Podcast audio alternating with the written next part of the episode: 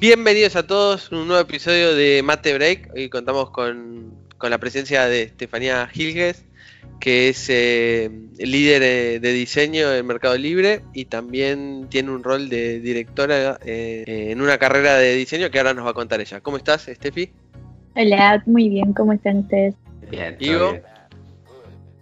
¿Todo tranqui por Malta? Eh, bien, todo tranqui por, suerte. Así que la idea de, invitarla hoy a, a, Steph era justamente hablar sobre un tema que todavía no, habíamos mencionado en ninguno de los capítulos, que es eh, sobre UX y, UI, ¿no?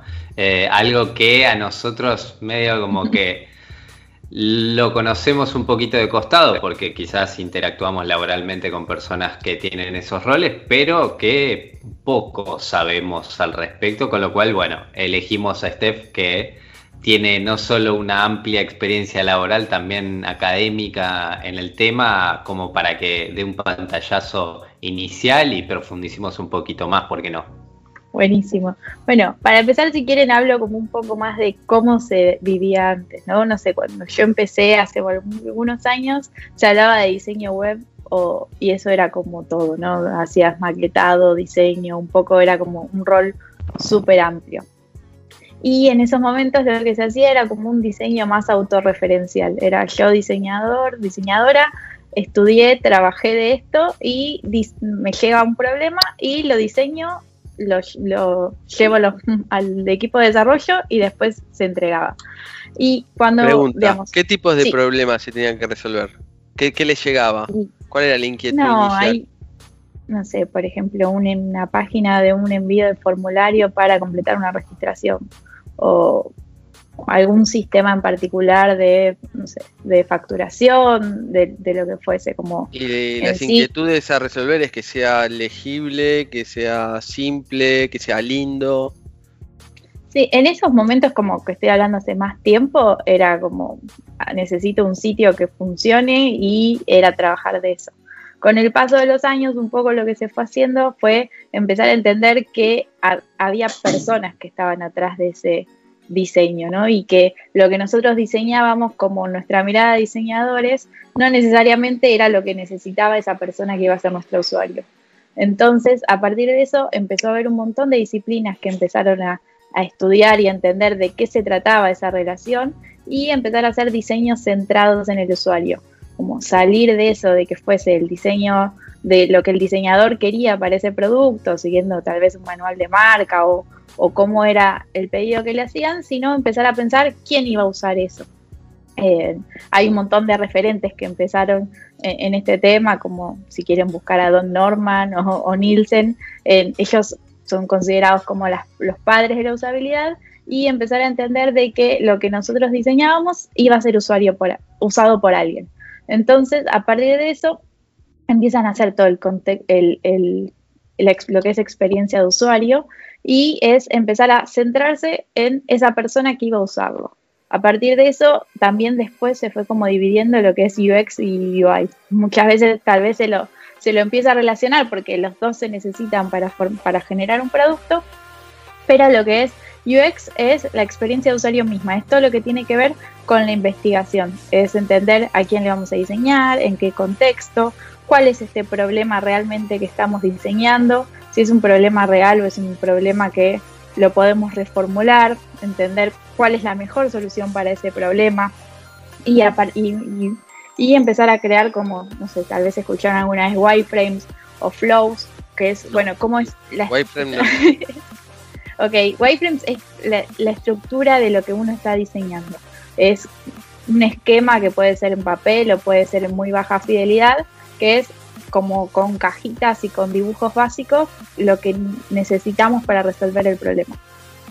Entonces, una, digamos, el, rol de experiencia de usuario se basa en entender todo eso, olvidarse por un momento de lo que es tipografías, colores, de que se vea lindo, pero sí que se vea que sea usable. Que nuestro usuario, el que identificamos que puede ser para este sitio, lo pueda utilizar, sitio o aplicación o, o interfaz que se requiera hacer, lo pueda utilizar. Entonces, después, una vez que se hizo un proceso bastante largo de entender, de investigar, de entender, de empezar a definir, después de eso validarlo con los usuarios.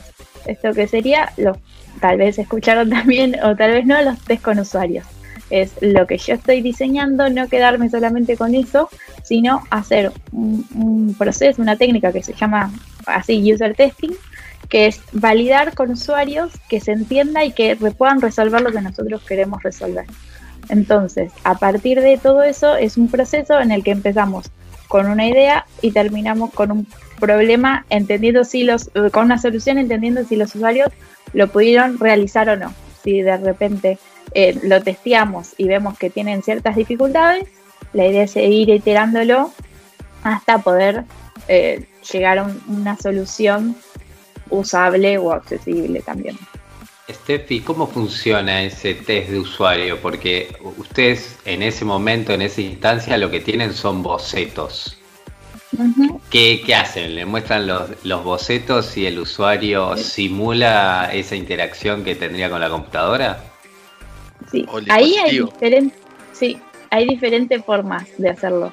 Eh, un test así rápido se puede hacer con los bocetos que vamos teniendo o en papel o, en baja fidelidad y, y, el usuario te dice dónde cliquearía o dónde tapearía y le pones vos en papel la otra pantalla. Esos son test que se hacen como súper rápido y es para validar una idea en poco tiempo.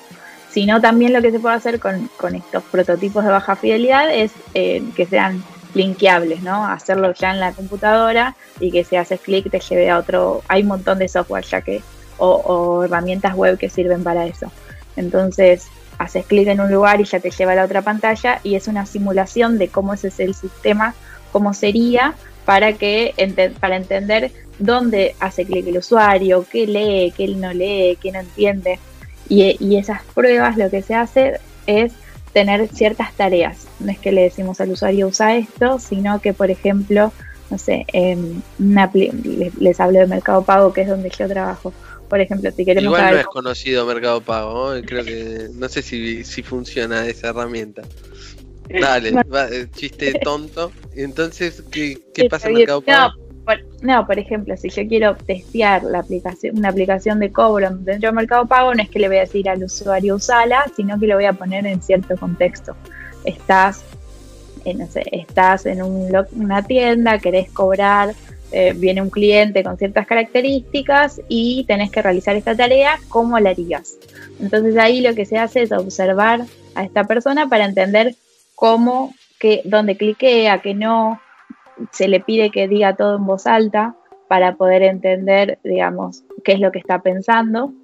Y en base a eso se, empiezan a, medir ciertas cosas. Para ponerme un poco más técnica, se mide qué tan eficiente es, qué tan eficaz es y entender después la satisfacción de esa persona al usar el, este prototipo. Esto igual se puede hacer como en cualquier instancia, se puede hacer desde el principio hasta cuando ya está productivo o incluso un sitio que ya funciona para entender qué problemas tiene y seguir mejorándolo. Esto es todo en el marco de UX o ya empieza a ser eh, UI. No, eso es todo lo que es UX. UX, UX pronunciarlo bien, yo, me acoplo a tu... No, no, está bien igual. Y... Eh, después lo que es UI o, UI, como más le guste, eso se encarga de toda la parte visual. Eso se encarga de toda la parte visual. ¿Qué, otros pasos? Eh, e, ¿Es ese circuito ideal y, completo de UX o hay algunos pasos más? Eh, para nombrarlos todos y charlamos los que podemos, si quedan algunos más, si se interesa, los, los, tomamos en profundidad más adelante. Todo esto, lo que describiste de iniciar con el white, eh, whiteboard, ¿era? Wireframe. wireframe. Con el wireframe que termina en una prueba de usuario. Eso es un ciclo inicial. ¿Hasta dónde eh, sigue el UX? ¿Cuál es el punto final? En sí, punto final nunca debería haber porque siempre uno lo puede seguir iterando y mejorando y entendiendo qué hacer. Sí hay un montón de técnicas en base a lo que se necesita resolver. Por ejemplo, hay toda una rama que es de arquitectura de la información.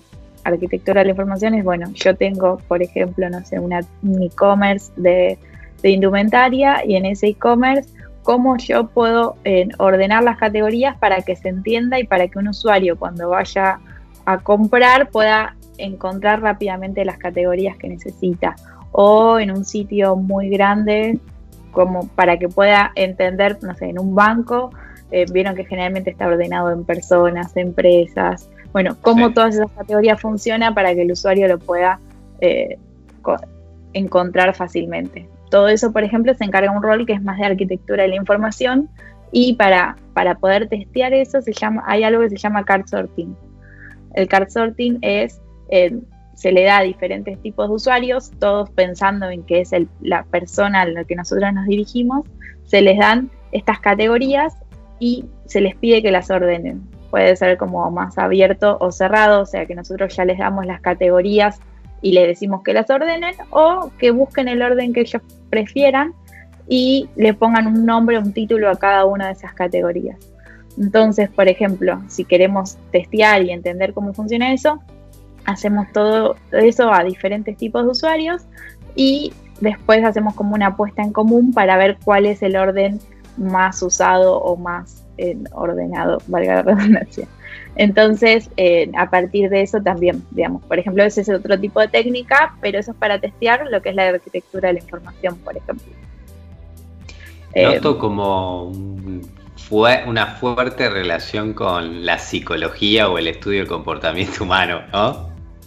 Sí, re, sí, sí, hay ya en el campo de, de, lo que es UX no solo son diseñadores, hay psicólogos, hay sociólogos, antropólogos, eh, hay un montón de ramas de humanidades que... ¿En la carrera académica o en el equipo de trabajo es multidisciplinario?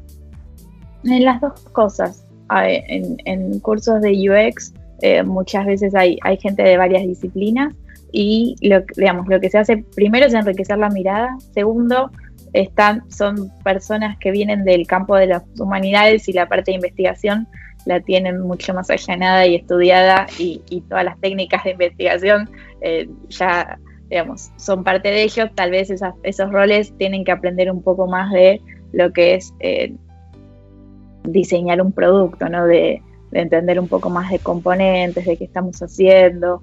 Eh, pero en sí los roles son súper variados y eso también está bueno porque enriquece la cuestión. No sé, por ejemplo, otra de las cosas que se necesitan es poder reclutar a los usuarios, eh, porque yo defino quién va a ser mi tipo de persona para mi producto, pero también lo que está bueno es, bueno, cómo lo consigo, ¿no? Eh, me acuerdo que una vez en un trabajo, una de mis compañeras tenía que eh, diseñar una página de seguros oncológicos. Entonces, los usuarios que iban a usar ese sistema eran personas que estaban pasando por un momento complicado de sus vidas. Entonces es muy diferente diseñar para ese tipo de personas que hacer una aplicación de cobro. Entonces ahí también hay toda un área que es de cómo reclutamos a estos usuarios para que accedan a, testear con nosotros. Eh, tal vez en un producto que, ya está en el mercado es más sencillo porque se, podés buscar en tu base de datos, en productos que son nuevos es bueno entender qué personas podrían estar utilizando ese, ese sitio o aplicación. Bueno.